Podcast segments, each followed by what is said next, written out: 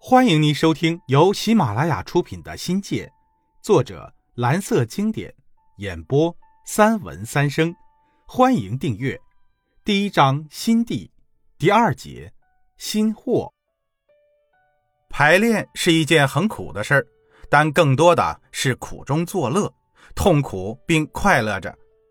排练都是自觉的，一来的确没有什么娱乐可言，二来。学习没有一点压力，三来呢，男女在一起叫异性相吸。队员们不但白天黑夜的练，周日有时也加班加点儿。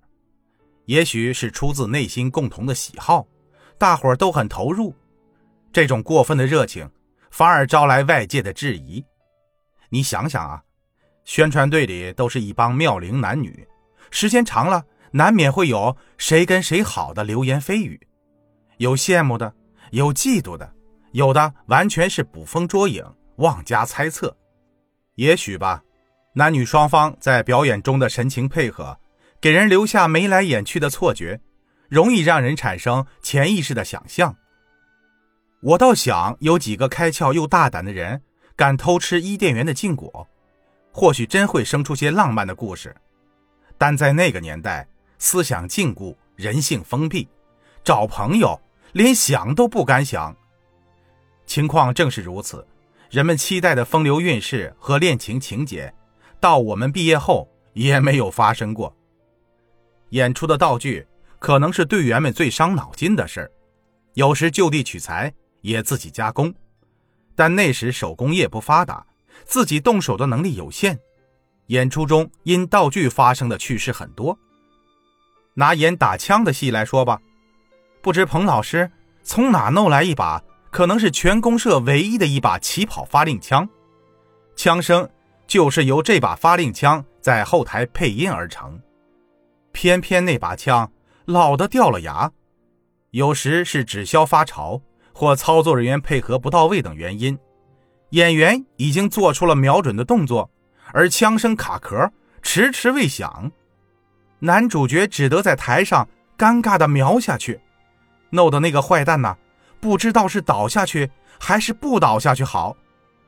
最好玩的是，演员还没有做出开枪的动作，后面配音的枪却砰的一下炸响，弄得演员慌忙发出补枪的滑稽动作，引来观众开心的一笑，反而为演出增添了许多意想不到的戏剧性效果。有一次啊，宣传队演出杨子荣上山的那出戏。集体的表演和道具则让彭老师大伤脑筋。开场有一大段集体舞蹈，为跳得整齐，排练时费了同学们不少的功夫。按照剧情要求啊，服装必须整齐。那件白色的披风，在整个舞美设计中能突出英雄人物的革命豪情。学校没有那么多钱来添置服装，不知是谁提议用蓑衣做雨披。演出时，剿匪队员真的是披着蓑衣上场的。这种古怪的打扮，十几个人在台上穿来舞去，是一种什么样的情景？队员们自己看不见，也想象不出来。反正台下看戏的贫下中农乐翻了天，这就行了。那天去陈家生产队演出，需要的道具不多，想着可以临时到生产队上找一找。应该不难，记得是演《红灯记》，细说革命家史一折，是从一个社员家借来的一盏方形马灯，当李玉和的信号灯。当我举着灯唱道：“定要把它好好保留在身边，做最后一个亮相造型时，我的手没能将那盏红灯高高举起，反而是摔手把那盏马灯掉落在地上，砸过稀烂。”急得饰演李奶奶的宁杏不断的喊：“拉幕布，拉幕布！”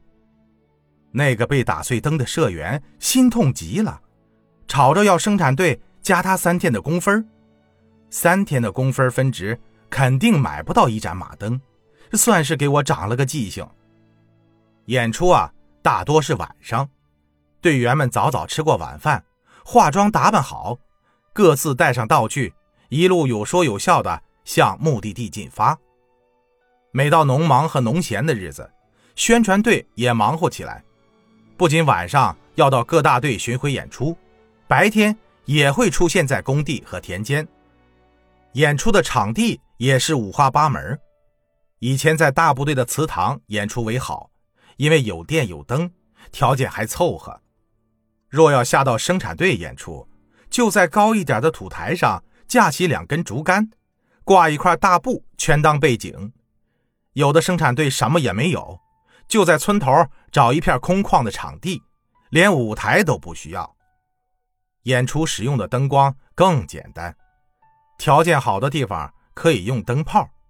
要是村子里没有电，就直接在棚顶上挂起几盏呲呲作响的气灯。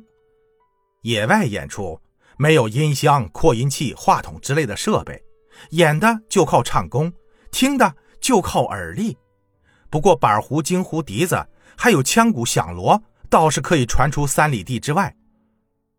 观众就更没法讲究了，前面几排还可以坐着看，那些。都是村民听说有台戏，是一大清早就把雅座给占着，后面还站着里三层外三层的村民。有些人为了看得清楚，就大着胆的爬上周边高高的树杈上，蹲上半天也不觉得累。山区的冬季空气很冷，夜晚的温度就更低了，男男女女缩着脖子，抖着身子，搓手跺脚的看得津津有味儿。那些粗糙的情节，演来演去就那么几个节目，群众看戏的热情却丝毫不减。